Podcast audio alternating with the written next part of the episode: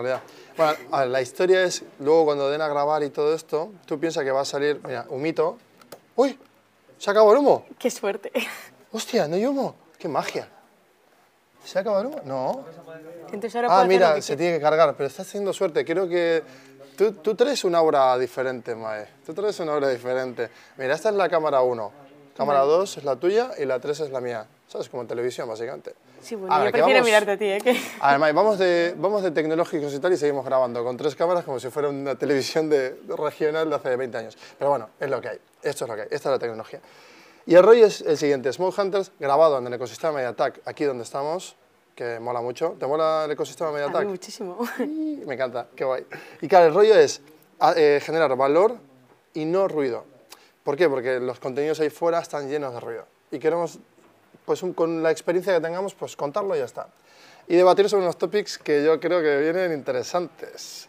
Así que nada, pues sin más dilación y con un poquito de humito, comenzamos. Vale, pues estábamos hablando antes de cámara, justamente salir en cámara. Y era este rollo de, ¿no? De, o sea, de cómo, o sea, cómo la gente se encorseta, cómo se, se monta toda una movida para hablar en cámara y que te genera nervios, tal, lo cual que a mí también. Y es, A ti. A mí sí. Pues no lo diría, ¿eh? ¿De verdad que no? Te juro. Pues te juro que yo tengo, vamos, eh, siempre nervioso. Estoy sudando, ahora mismo vuelo, eh, todo mal, todo mal. Pero aún así, yo, o sea, como que me obligo a.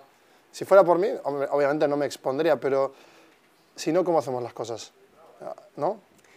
No, o sea, yo es que creo exactamente lo mismo. Yo me acuerdo de la primera vez que salí en cámara, yo quería darme a la fuga y muchas veces ha tenido que arrastrarme literalmente gente para que, no me vaya, pero yo me paré a pensar en que en realidad cuando tienes algo que quieres compartir, porque yo considero que la historia que yo he podido vivir gracias al proyecto ha sido una suerte por el apoyo que he tenido pues, de mi familia, de mis amigos, pero cuando volví de Estados Unidos yo me planteé de que realmente poder hacer lo que te gusta hoy en día es considerado una suerte.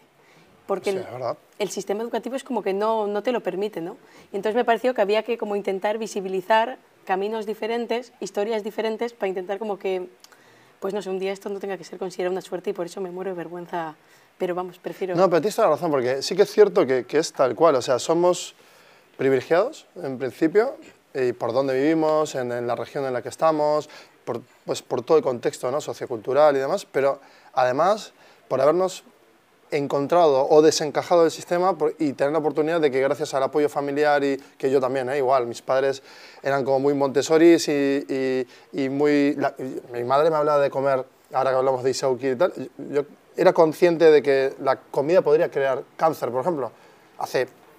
desde que, tenía, desde que tengo uso de razón. Y digo, hostia, eh, ahora lo valoro muchísimo, ¿no? O sea, esa educación alternativa que luego vas al colegio, te, te industrializan, pero que luego me volví a salir gracias a, mucho esfuerzo de autoconocimiento. O sea, ¿cómo has hecho tú para, de forma temprana, pues, detectar eso? Ojo, pues es que a mí me llegas a preguntar de pequeña a qué quería dedicarme y probablemente lo último que te hubiese dicho era el emprendimiento porque no concebía que tú podías llegar a crear una empresa, ¿no? Y lo segundo, último, es que te diría la investigación, porque yo era el tipo de persona que siempre se sentaba en la última fila, se dormía en la clase de, no sé, biología de las tres y no quería saber nada ni de ciencia ni tecnología. Hostia, ¿qué? ¿Y pero por qué? O sea, ¿y cuál fue el...? O sea, ¿y ahí dónde ves el cambio? Claro, pero ¿Por qué pasa? ¿Por qué, ¿Por qué te vuelves quién eres hoy? ¿Tú nunca te has fijado en esto de que tú haces una pregunta, imagínate, en, en el colegio, y siempre te dicen porque sí, porque es así, porque lo pone en el libro? Y es como que asumes, vas asumiendo poco a poco que las cosas van a ser así siempre. Y yo cuando empecé a dar charlas en los colegios, me di cuenta de que tú vas a dar una charla primaria, haces una pregunta y los niños se pegan por levantar la mano. Pero tú vas a una secundaria, un bachillerato, bueno, vas a mi clase en la universidad y la gente, si puede, se esconde bajo el suelo. Y es por que te van como matando esa curiosidad. Hostia, qué bueno. Mira qué, qué guay análisis has hecho y súper gráfico. Es decir, en el ciclo 1 primario, que lo primario tendría que ser lo más importante porque es primario, como, Totalmente. ¿no? como el hipotálamo, el- o sea, lo mismo, ¿no? Casi lo- estamos, en, ese- en esos puntos. Es decir, el segundo ciclo debería ser justo el momento en el que tú pues, lanzas tus talentos a... Claro, yo me acuerdo de ocultar los talentos. O sea, estuve años ocultando mis talentos por lo que, que dirán, porque era, si era multidimensional, no, no, tú no puedes estar a 20 cosas. Me, y me, guau, a mí me han, me, han, me han querido setear tantas veces, pero menos mal que he resistido. Pero mucho amor propio. ¿Cómo lo has hecho? tú? O sea, ¿cómo lo haces tú para...? Tú piensas que a mí me llegaron a prohibir investigar en el colegio. O sea, llegando ya a este nivel, ¿no? Y después te planteas de que yo estuve a, a esto, a horas de haberme metido a estudiar física e ingeniería electrónica. ¿Por qué? Un poco porque era lo que se esperaba de mí, entre comillas. ¿no? Y realmente yo me acuerdo de plantearme, que daban horas para que se terminase el plazo y digo, pero si a mí no me gusta la física. qué, chulo, qué chulo ese momento de voy a decir lo que voy a hacer toda mi vida, que luego no es así. No es así. Efectivamente. Pero parece que sí en el momento porque es lo que te dicen. Me acuerdo de, de esos momentos de, incluso de, ah, de, eh, las orientaciones vocacionales, tal. Buah, no, no, tú eres bueno para, mira, perdona, yo soy bueno para lo que yo quiera. Claro, a mí me decían, por ejemplo, que era un problema que me gustaban cosas totalmente diferentes. Me encantaba medicina, pero también la tecnología y también cosas más de letras o de arte. Claro. Decían que es que no se puede tener todo en la vida. ¿Y quién te dice a ti que no puedes tener diferentes inquietudes? Y ese orientador o orientadora en vocación en ese momento igual era unidimensional y no entendía tu forma de entender la vida. O realmente es que al final a medida yo creo que, que, vas haciendo preguntas y que te van dando estos cortes en el colegio es como que te van estableciendo una manera limitada que tienen que hacer las cosas. Y en medicina se ve súper claro, en medicina se espera que hagas el bachillerato, la carrera, la especialidad, que oposites y así toda tu vida. Y es algo que la gente como que le explota la cabeza cuando tú planteas que alguien que estudia medicina igual no termina siguiendo ese camino. No, por ejemplo, o, variándolo de una forma totalmente casi aleatoria para otros y para, para, ti no. O sea, por ejemplo, podríamos terminar, tú y yo podríamos hacer una empresa, bueno, podríamos desarrollar, eso desde luego, pero podríamos hacer eh, la siguiente piel sintética con sensórica para X. Es decir, la cantidad de cosas que podríamos hacer solo mezclando. Exactamente. O sea, está todo mucho más interrelacionado de lo que piensas. Yo, por ejemplo, el tema de la conservación de alimentos, que es un poco lo que yo he investigado, por un lado tiene un montón de relación con la medicina. A pesar de que la gente diga que no, yo te digo que, sí, que somos lo que comemos y a veces no sabemos qué es lo que estamos comiendo. Pero con la medicina, pero también con la sostenibilidad, que es otra cosa que siempre me dicen que no tiene ninguna relación y realmente tú cuando tiras comida no somos conscientes de lo grandes que son los problemas, que no tiras solo comida, también es agua, también es suelo, como recursos limitados que has usado. Entonces, como los problemas que tenemos las casuísticas hoy en día, yo creo que están mucho más relacionados de lo que pensamos. Mira, justo hicimos ahora una campaña de, gestión forestal sostenible y claro, dices, tú talas todos los, todo el monte entero o vas seleccionando y, cuidando ese, ese, equilibrio entre naturaleza, eh, recurso, regeneración, suelo, y lo que afecta a eso es en todo, ¿te das cuenta? Y lo mismo en la comida. igual, ¿cuánto agua gastamos para una hamburguesa? ¿Cuánto...? Claro, es un debate... Eh, buah, o sea, sostenibilidad. Es un melón, ¿eh? Joder, es un melón, es una super sandía. Pero la sostenibilidad, o sea, acabas de vivir tú en Buenos Aires, una situación muy curiosa, sin entrar en detalles para... Porque nos mojamos con el tema, da igual no, porque está pasando esta hipocresía de, de, la sostenibilidad, está pasando en todo el mundo. Es decir, tú estás en Buenos Aires ahora. ¿Qué, ¿Qué ha pasado? ¿Qué te ha pasado? A mí lo que me parece que es con el tema de sostenibilidad es que hay un problema a nivel sistémico gigante. Y en Buenos Aires se celebraba el C40, que bueno, el C40 los alcaldes de más de 100 ciudades más importantes del mundo se reúnen para crear la estrategia de sostenibilidad mundial. Y a mí me invitaron a un debate que se llamaba El futuro es clima pues ya sabes, te, te, lo preparas, te buscas datos, me sé todos los datos que quieras saber, pero realmente llegué allí, fui a un evento con, con, los colegios y así de Buenos Aires, un poco para ver cómo está la situación de la educación, que es algo que a mí me flipa, y no te fastidia que de repente el evento, todo como muy, muy magnífico, hicieron hasta una jura a la sostenibilidad que juraban y juraban ser sostenibles, hacen la pausa, ahí estaban todos también grandes diplomáticos, y ahí que veo que para, para beber tenemos agua con los típicos vasos de plástico desechables. Voy lo protesto y me dicen que no, que tenemos otra opción. Sí, zumo con pajitas de plástico. Y era como... Eso, eso es, pero no, no por ti, eso es lo que vivimos ahí fuera. para Buenos Aires, di que sí. O sea, Buenos Aires lo siento, pero hay que cambiar ya. O sea, pero hay que cambiar ya. O sea, pero, pero, tal cual, o llega el catering y cero opciones veganas o vegetarianas. Claro. Claro, en un evento, claro, yo ahora estoy analizando y digo, oye, ¿qué estamos haciendo nosotros por la sostenibilidad? Bueno, hemos hecho una certificación para rodajes, pero también aquí pues habrá todavía mucho que hacer. O sea, hay que reconocer que es una cuestión de ir progresivamente, pero claro, en un congreso en el que encima traes a los invitados en avión, Claro. O sea, eh, hola. Pero es que a mí me parece que hay que ser como coherente, porque es muy fácil, aquí nos podemos sentar, nos juntamos y hablamos de sostenibilidad y unos datos y queda un vídeo súper bonito, pero realmente luego te planteas qué acciones están realizando y cómo vivo yo respecto a estas acciones, ¿no? porque este tipo de congresos a mí parece que se habla mucho, se salen candidatas geniales, pero fuera de esas cuatro paredes, ¿qué impacto real tienen sobre las personas? Los muros, ¿no? que, que, que mencionábamos antes, o sea, se generan muros con la ciudadanía en el que una minoría representativa, pues vale, eh, que puede ser eh, política o no, es decir, bueno, hay de todo ahí, ¿no? Eh, educación, todo está ahí como representando, pero realmente no, no, esos pasos igual no llegan hasta dentro de mucho tiempo y en el camino, ¿qué hacemos? Claro, yo les puedo decir, ¿cómo puede ser que no actuemos? ¿no? Porque, por ejemplo, hablábamos con ellos sobre incorporar el tema de los jóvenes en la toma de decisiones, porque no puede ser que se estén tomando decisiones para un futuro gente que es que no va a vivir ese futuro. Está como... Es una situación muy compleja. Y yo recuerdo, yo estuve en el Congreso Internacional de Innovación y ahí también hablaban de crear un Consejo de Jóvenes, estuve en la Comisión Europea y también querían crear un Consejo de Jóvenes y yo les digo a todos estos diplomáticos en Argentina, muy bien, si es que decirlo, decís todos, pero es que yo lo que me pregunto es quién de vosotros lo está haciendo, porque que yo sepa ninguno. O sea, increíble que ahora mismo la juventud no tenga ni voz ni voto en la gobernanza futura. Bueno, y que tú te paras a pensarlo y que este es el Año Europeo de la Juventud técnicamente y una de las preguntas que lanzamos en la Comisión Europea, porque este año pues te invitan a, diálogos para saber tu opinión y así. Y la verdadera pregunta para mí es, ¿y el año que viene qué? ¿También ¿Seguiremos vas igual? a seguir invitando? ¿O vamos a dar un paso al año anterior en el que no hubo participación?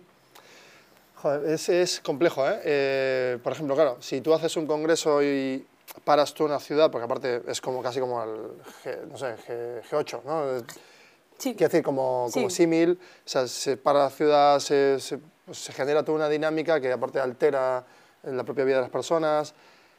O sea, sostenible, cero. O sea, pues se podría haber hecho todo en digital y ya está. Y... Bueno, es que realmente a mí me parece que habría como que involucrar más a las personas en general. O sea, que es que esto no se trata de una conversación que tienen los ¿eh? políticos. Vamos a ponernos, mira, tú y yo somos políticos ahora mismo, tenemos todos los recursos infinitos del Estado y, Estados y tenemos que decidir involucrar a toda la ciudadanía posible en, en, lo que queremos que es la sostenibilidad. Ahora, por ejemplo, ¿no? en un debate, ¿cómo lo haríamos? Hombre, yo no tengo muy claro cómo lo haríamos, pero sé muy bien cómo no lo haríamos. Es que y es difícil, no lo ¿eh? haríamos colgando estatuitas gigantes que ponen C40 por toda la ciudad, que la gente no sabe casi ni lo que es. Exacto. Claro, pero utilizaríamos... Eh, claro, habría que obligar a, las personas a que vean el streaming en Instagram y, o, o, sea, ¿cómo, ¿cómo, haríamos para que se impliquen? Porque aquí hay un debate muy potente. Tecnológicamente podemos comunicarnos de forma directa con los cerebros del 100% de la población, casi, mundial, pero no tenemos las herramientas para la implicación. Es decir, esa barrera, ese muro es muy grande. ¿Cómo hacemos para que ellos puedan interpelarse mediante la tecnología? Jo, es que yo creo, por un lado, tengo como la opinión dividida, porque por un lado pienso que la visibilidad es súper importante, porque cuando hay un problema y no se habla de ello, es como que no existe el problema y que a nadie le importa. Pero es que por otro lado, me parece que realmente hoy en día la sostenibilidad todos sabemos qué es, todos sabemos qué es lo que sucede, pero yo lo que echo de menos serían las acciones, sería el actuar, de que ¿para qué te sirve tener un problema? Lo identificas, investigas, es como muchas veces pasa en investigación, investigas sobre cosas y luego ¿qué haces al respecto? absolutamente de acuerdo. Mira, mira, ahí vamos a entrar en el punto de la innovación, cámara, innovación, es ese momento que nos gusta, porque aparte tú y yo tenemos una charla pendiente sobre esto. Sí. Y aquí hay tres estadios, es decir, uno, académico, la comunidad académica, papers, tal y cual, que, que se generan un montón de investigaciones, desarrollos mediante gobierno y, tal, pues, oye, pues tenemos toda esta tecnología, luego hay que transferirla. La transferencia tecnológica, ahí hay un gap increíble.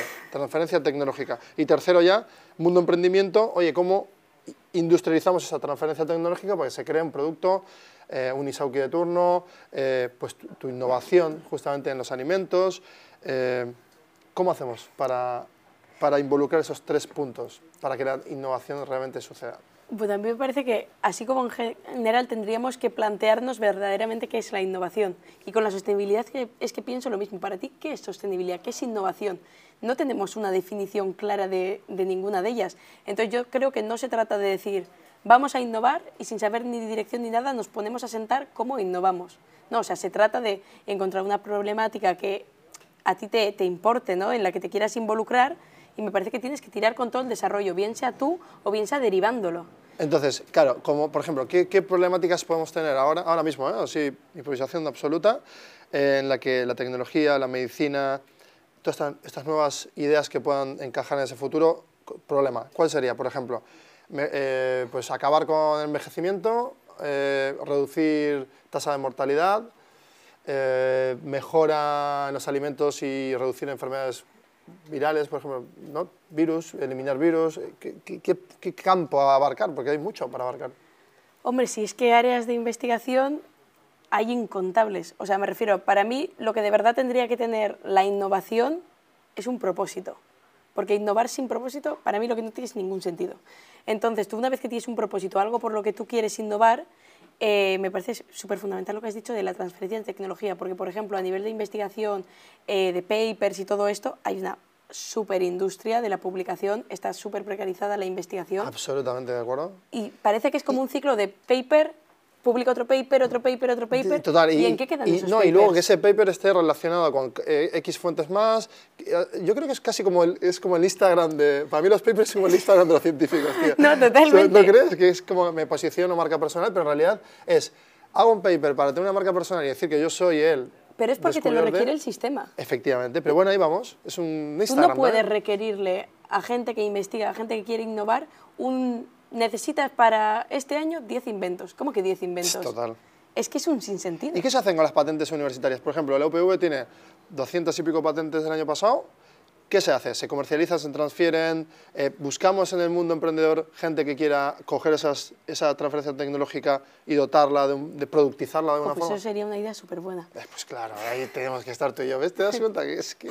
A coger la lista ahí. Venga, va. No, pero es que yo es algo que me planteé cuando estaba en Estados Unidos, pues que te ofrecen que si comprar la, la idea o tal, y yo digo, joder, yo tenía como la, la espinita de esto que la gente siempre se tiene que ir como por falta de oportunidades y yo quería construir algo, y por eso me animé a crear una empresa, pero me parece que la gente generalmente ni siquiera lo contempla como una opción, ¿no? Porque por este miedo que hay en general en torno al emprendimiento, ¿no te parece a que salgan las cosas mal, a, a A ver, perder? bueno, pero si, si me pongo en esas, eh, yo camino por la calle y pasa un descerebrado y me, me- me puede, yo qué sé, empujar y caerme. Totalmente. ¿eh? Es decir, el nivel de la aleatoriedad para tener miedo es, es tan- es absurdamente ridículo. O sea, no hay que tener miedo, no tiene sentido. Pero tú piensas si estamos tan poco informados sobre que tú, ese realmente es un camino que tú puedes, siquiera, sobre sim- simplemente si existe ese camino, Sí. que mi empresa tiene un nombre súper largo, porque no pensaba que eso iba a ser el nombre de una empresa. Ah, lo bueno, total, chiste. total, total.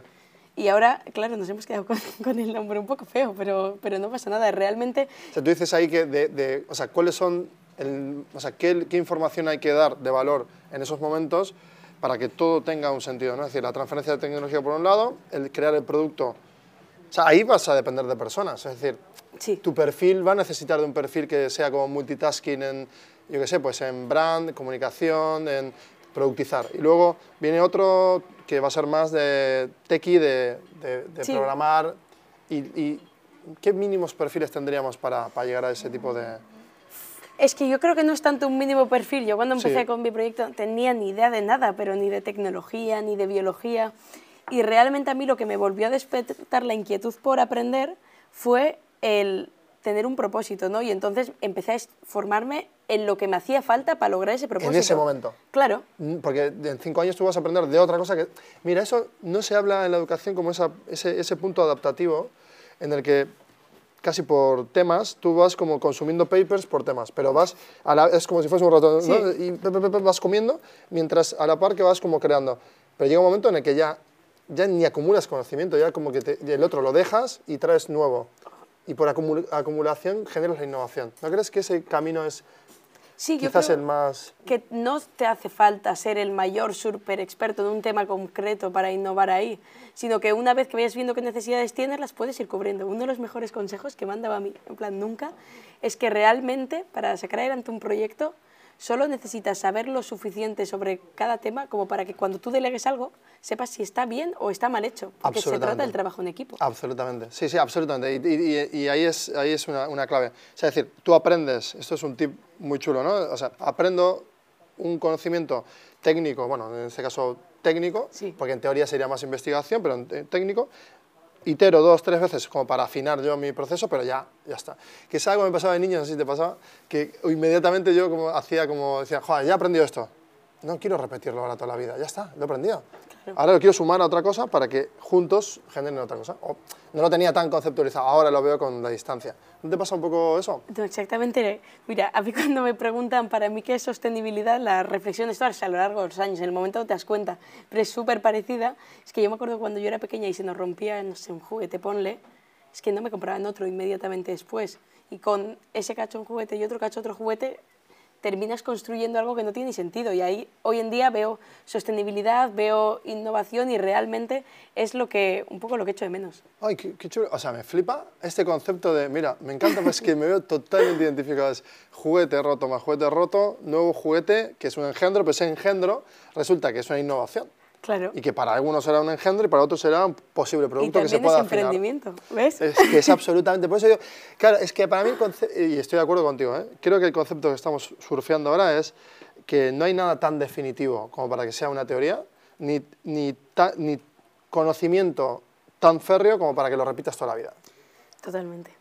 Y que a veces por tomar las cosas como por demasiado definitivas, no te arriesgas y pierdes grandes oportunidades, en el sentido de que eh, este miedo que tenemos, pues a entrar en una carrera o a empezar un nuevo proyecto o un emprendimiento, ¿no?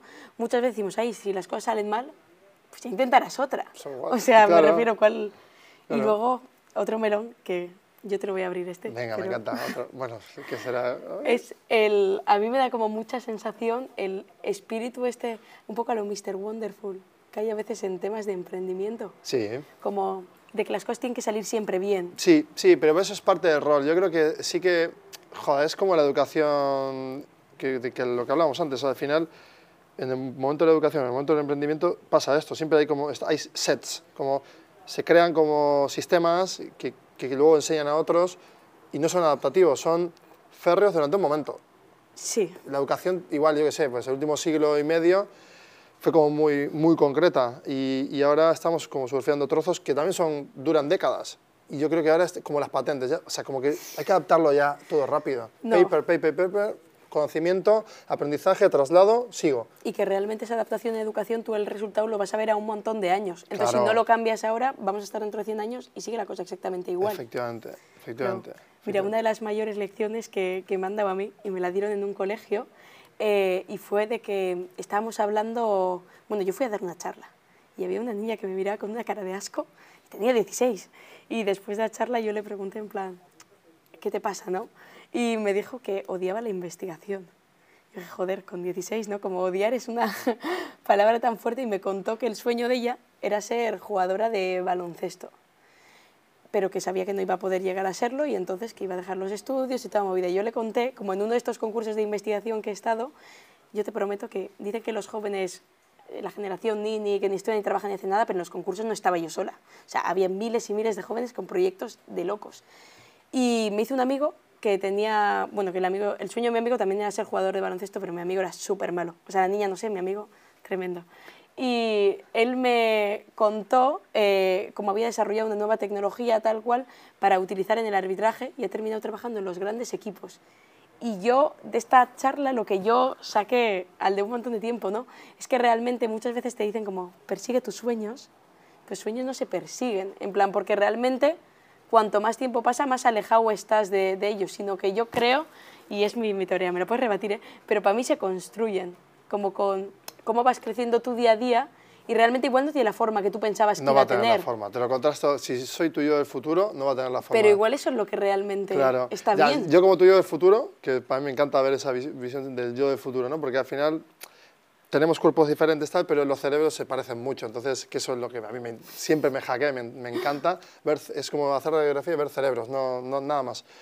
Entonces, claro, yo desde 20 años después, o sea, dentro del futuro, te digo, oye, eh, es que no va a tener nada que ver ese sueño, pero eso te va a empujar a decir, tener esa como utopía, ese irrealizable, es un horizonte de sucesos que van a pasar, pero que no, no van a ser igual, porque el contexto lo va a cambiar todo, y eso es matemático. Pero y porque no es tanto perseguir, sino construir, porque las cosas van cambiando desde mi punto de vista. Y la niña esta que odiaba la... ¿A eso qué hace ahora? Pues esta niña hace ingeniería. Qué se metió en una ingeniería y se dedica a tema de tal relacionado con el baloncesto y no tiene la forma que ella pensaba pero no ¿Qué sé, está haciendo el mi vida ahora tampoco tiene la forma que yo pensaba que iba a tener. Y tú en cinco años no tienes ni, ni- vamos, nadie sabe nada No, aquí. para y comenzar nadie- con el proyecto me cambió la vida. Es que claro, claro, pero es que... Por eso, o sea, aquí hay, un- hay una cuestión que quiero ahora ya abordar, que, o sea, porque la, la- o sea, la parte de la innovación, yo creo que no, no, pues, no podemos profundizarla tanto como para dar tantos tips, pero sí podemos aconsejar que, que, que, que prueben, testen y aprendan todo.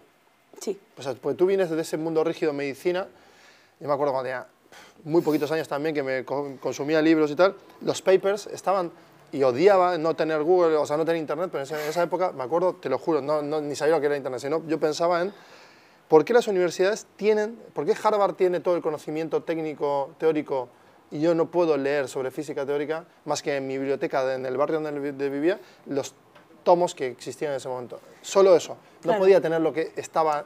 Eso me, me enfermaba. Y claro, nace Google y dije, gracias, gracias. no, pero y luego fíjate ¿Ahora? lo lejos que está de la sociedad, Sí. en el sentido de que muchas veces los descubrimientos tal quedan en los congresos científicos con palabras tan largas que no se entienden ni entre ellos y por no eso se ahora- lo cuentan a la gente. Pero es- es- ahora, el conocimiento está, pero la gente tampoco lo consume. Pero no consume porque no se acerca a las personas. O sea, yo, por ejemplo, siempre me decían, la gente mayor no tiene ningún interés en la ciencia y la investigación. Y una vez fui y me calenté, pero esto fue una calentada máxima, y puse un stand en, el, en una feria de estas, eh, típica feria de San José. Sí, sí. Y vinieron todos los jubilados a hablar sobre ciencia y tecnología. Mi mamá y todas sus amigas. Ah, me encanta. Porque sí tiene interés, pasa que no, tienes que contárselo de una manera comprensible. Sí, absolutamente. Bueno, en el mundo de la inversión, en la parte, en lo, lo financiero, todo el mundo, o lo legal, todo el mundo, bueno, palabras, palabra, palabra, palabra, que al final, mira, tío, ¿qué me estás contando? Cuéntame. O sea, y ya está, vamos a, quitar el humo y limpiar Sí, el- la las I palabras más que terminan con. ING, claro. team building, Exacto, eh. ya, uf, qué horror. Eh, hacks, ¿qué hacks tienes? Porque, claro, el tener esa capacidad diariamente de tener eh, pues, eh, las ganas, eh, el apasionamiento, que lo hablaba también en otro episodio, ¿no? Es el que nos- somos, míranos, o sea, podemos estar 400 horas hablando de esto. Totalmente. ¿Y esa energía, dónde sale? O sea, ¿por- ¿cómo te hackeas? Para, o sea, Yo ¿Por qué tenemos tanta energía? que hay dos cosas principales. O sea, la primera es que algo que yo, yo cuando empecé con el proyecto, una de las primeras cosas que hice, porque claro, es muy bonito cuando tú cuentas, método, un nuevo método de conservación de alimentos, pero es mentira. O sea, no ha sido uno, ha sido un montón, no funcionaba ninguno y he querido mandar a la mierda el proyecto un montón de veces. Y cuando comencé, yo empecé llamando a empresas eh, pues para preguntar a ver si podía ir a ver dónde tiraban ellos comida. Que yo digo, se está tirando un montón y no es todo en mi casa. Claro, tú imagínate, alguien con 16 años te llama y te dice eso y me mandaba a la mierda. Entonces yo, la conclusión a la que llegué es que realmente la primera respuesta que te van a dar es que siempre va a ser que no. Literal. Y Muy te van bueno. a decir que no, una y otra y otra. Y que, y que no eres tú capaz.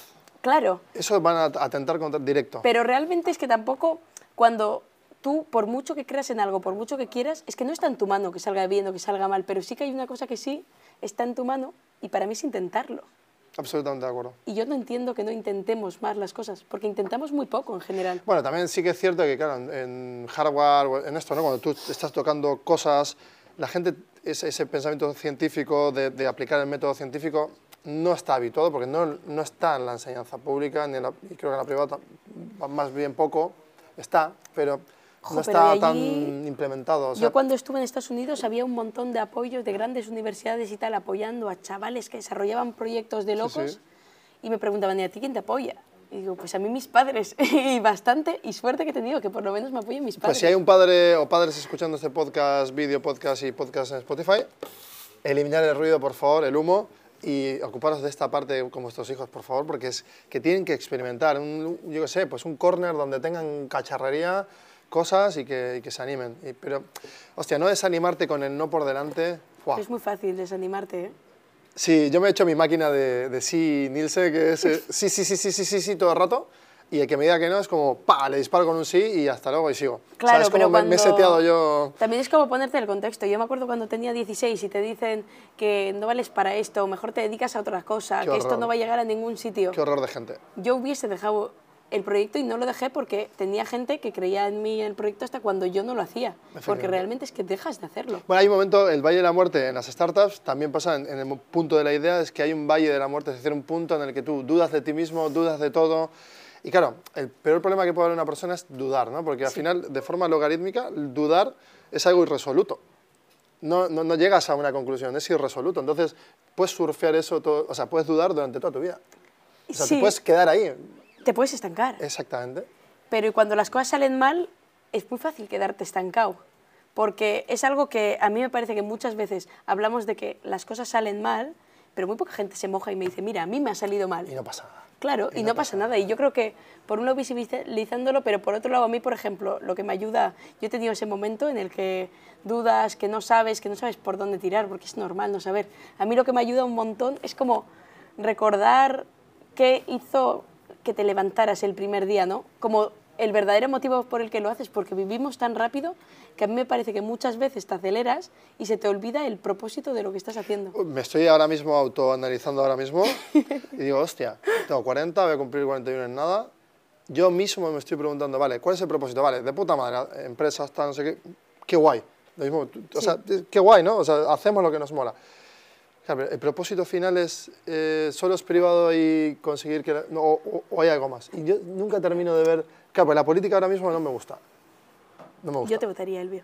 Ya, ya, y yo a ti, pero claro, ¿cuál es la cuestión? De que no hay, no hay un soporte para hacer política ahora y una persona se quemaría.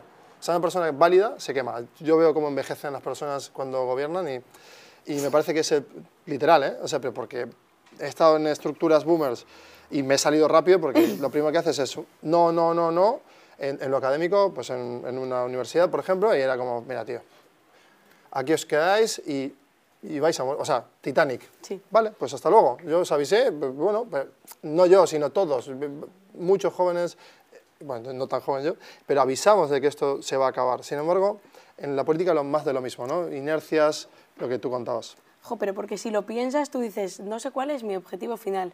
Pero es que realmente yo creo ¿no? que muchas veces vivimos o lanzamos proyectos, siempre estamos pensando en el objetivo final y a ver, el objetivo final de todos, a donde llegamos todos, es bajo el suelo. O sea, realmente nos enfocamos demasiado en cuál es el destino y muy poco en el momento en el que estamos. Que es ese sueño, ¿no? El destino. Claro. Es esa utopía. O sea, no se trata tanto de a dónde llegas, sino en qué dirección estás yendo para mí. Sí, estoy viendo a Urco, por ejemplo, que a Urco lo, conocí, ahora luego va a estar en otro episodio y tal, ahí lo conocí en un Demo Day, dentro de una aceleradora, que ahora es muy famosa y tal. Y claro, en ese momento, súper joven, luego unos años después, crea su propio fondo en cripto, eh, eh, y la está luchando y remando a tope, viaja por todos lados y tal, porque el tío cree en lo que está haciendo, ¿no? Claro, desde fuera cualquiera puede criticar esa posición y decir, va, ¿por qué Urco está con tema financiero y eso qué? ¿Y de qué va cripto? ¿Y eso todo tal? O sea, o sea como deslegitimar o desestimar lo que es nuevo por no entenderlo, que es lo que acabas de decir tú. Es decir, yo sé que Urco, tú, yo, o sea, nos podemos cuidar porque estamos en red y decimos, tío, tú sigue que esto sabemos que tiene un sentido detrás muy, muy, muy potente. En el futuro de las organizaciones, en el futuro de la educación, o sea, hay tantas cosas interesantes de o sea, Web 5. O sea, poder gestionar la educación con, mezclando robótica, inteligencia artificial, todo ese combo, y blockchain y, cripto, todo eso que parece que ahora es una nube de cosas, humo, es que va, va a haber una nueva forma de gobernar el mundo. Entonces, ¿qué está haciendo la política por eso? ¿O qué estamos haciendo en las, empresas? Eso va a pasar. Eso va a pasar y eso está pasando, que a mí me parece un punto todavía más importante en el sentido que seguimos con la educación de hace cuántos años. Y realmente la inteligencia artificial es una realidad. Estamos preparando a los chavales, la gente... O sea, mi hermano entró en una ingeniería este año y le he preguntado yo, Nander, ¿cuál es el trabajo de un ingeniero? Y no lo sabemos ninguno. No, y va a ser eh, quizás simplemente, bueno, simplemente, quizás sea darle, dotar de sensibilidad a esos futuros sistemas de producción, por ejemplo. O de herramientas para que puedan aprender. O sea, realmente no se trata tanto que te aporten un conocimiento técnico específico, sino que tú tengas las herramientas, pues yo creo que un poco para apagar fuegos, o sea, para buscarte la vida, que es que eso es la base. Sí, un piloto de un avión ahora comercial eh, vale, dejará de estar en la nave, ¿no? Igual, por seguridad, claro, la gente va a decir, no, no, yo quiero que el piloto, aunque esto esté autopilotado o teledirigido o lo que sea, yo quiero que el piloto, el factor ese de representación humana, que me da la calma de que la máquina no me lleva a ningún lado, ya está pasando. O sea, el piloto en realidad pilota muy poco. Sí. Entonces, claro, tú te has ido a Buenos Aires 12 horas y esas 300 yo 30 personas... porque me cancelaron el vuelo. Buah, te has pasado mal, ¿eh? Va, qué putada, joder. es, que, es, que, el mundo no es todo como aquí, encima. Eso es otra. Y claro, o sea, o sea, vamos a tener que ceder la confianza en las máquinas también y convivir con ellas para, para, para todo esto. Pero bueno, podemos hablar infinito. O sea, yo quiero terminar ahora con, con la idea de, de, que, pues eso, tú estás ahora en quinto de carrera. Estás, vas a terminar, eh, la medicina te flipa, eh, vas a ejercer, seguramente... Pero ¿qué pasa con esta sensación cactus que me decías? ¿no? O sea, yo estoy, soy joven, estoy con amplias capacidades, pero no puedo no tengo voz, no tengo voto, no tengo acción, Hombre, puedo... pero porque cuando te pones a plantear, yo cuando era más pequeña y busqué maneras de intentar trasladar un proyecto en realidad, porque realmente para mí no tenía ningún sentido tener una idea y que la dejas guardada en un cajón. O sea, si no tiene un impacto positivo, no hubiese servido de absolutamente nada. O por lo menos intentar que lo tenga, que ojo, que puede que no funcione, pero te llevas otro montón de, de cosas de la experiencia. Y sí que es una sensación de, de, lo que tú dices, un poco cactus, nos autollamamos así también los estudiantes de medicina. Ah, me encanta. Sí. Qué guay. Porque perseguimos a los profesores como si fuésemos pollitos. Pero realmente a mí me parece que eh, el cambio, muchas veces hablamos del impacto local, pero también, aparte de crear impacto local, que es fundamental, yo creo que hay un, que hacer un cambio sistémico. O sea, desde el momento en el que tú, por ejemplo, estás valorando cómo de buena es una persona en la medicina en una escala del 0 al 10, basándote en unas preguntas que has hecho en una clase no obligatoria, como Sí, es sí. algo que nos pasa, Mm. eso no va a determinar cómo de bueno o de mal médico va a ser una persona. Joder, aquí hay un tema increíble que me fliparía hablar e- eternamente contigo. Claro, la cuestión de la medicina, por ejemplo. Lo- por ejemplo, ahora el historial médico no está deslocalizado, o sea, te- está, está en tu sistema, en el país que vives. Si tú tienes dos nacionalidades, ya vamos, tienes Ah. dos historiales diferentes que no conviven entre Bueno, sí. y entre comunidades. Y o sea, tú aquí mismo, te vas a. Andalucía y y, y otra. cero información. Bueno, eso me a mí me parece que está en 2000 2022 y que la información médica no esté cruzada, ya, y la policía, la de seguridad también, obviamente, que tú pero... tienes una alergia y Exactamente. en Andalucía no lo saben. No, Y claro. es que dentro del mismo país. Claro, es que nosotros con el chip, eh, por ejemplo, queríamos sumar también la capa de, oye, viene un médico, cualquiera que te revise, pum, a- alergias, tal. Por lo menos para tener ese historial que, que oye, esta persona es quien dice quién, quién es, ta, ta, ta, ta, porque lleva un chip dentro, por el cual ya está validado por, de- ¿sabes? Por Sí, de gobierno, vamos a decir. Entonces, esa validación, ok, pero luego viene la médica, esa capa médica. Bueno, pues que esté contigo, que te acompañe, porque si no, o sea, ¿qué hacemos con esos datos? Y luego, bueno, ya el tema de, bueno, es que es infinito para no, hablar. El pero tema de medicina innovación me en medicina a mí me parece que es, es un melonazo, porque tú piensas Exacto. innovación en medicina Es que y es siempre todo. piensas tecnología, robots operando, piensas en nuevos medicamentos, pero sabes que hay formas mucho más, no tontas, ¿no? pero simples de mejorar la situación que tenemos en la actualidad. Por ejemplo, yo este año me enteré en el hospital que un medicamento, desde que lo aprueba la agencia europea, que ya estaría disponible para todo el mundo, hasta que se lo dan a los pacientes en la sanidad pública, abren un plazo de negociaciones con los Estados miembros para tratar de reducir precios tal cual, y durante ese tiempo tú tienes un medicamento que puedes usar en el paciente, que es seguro, que funciona, y le tienes que decir que es que si no se lo pagan no se lo vas a dar, porque es que están negociando. Claro. y eso es- para mí es vamos, otra pelea. Literal. Claro, pero eso es más casi de lobby. Hay mucho lobby en la medicina, que hay otro melón.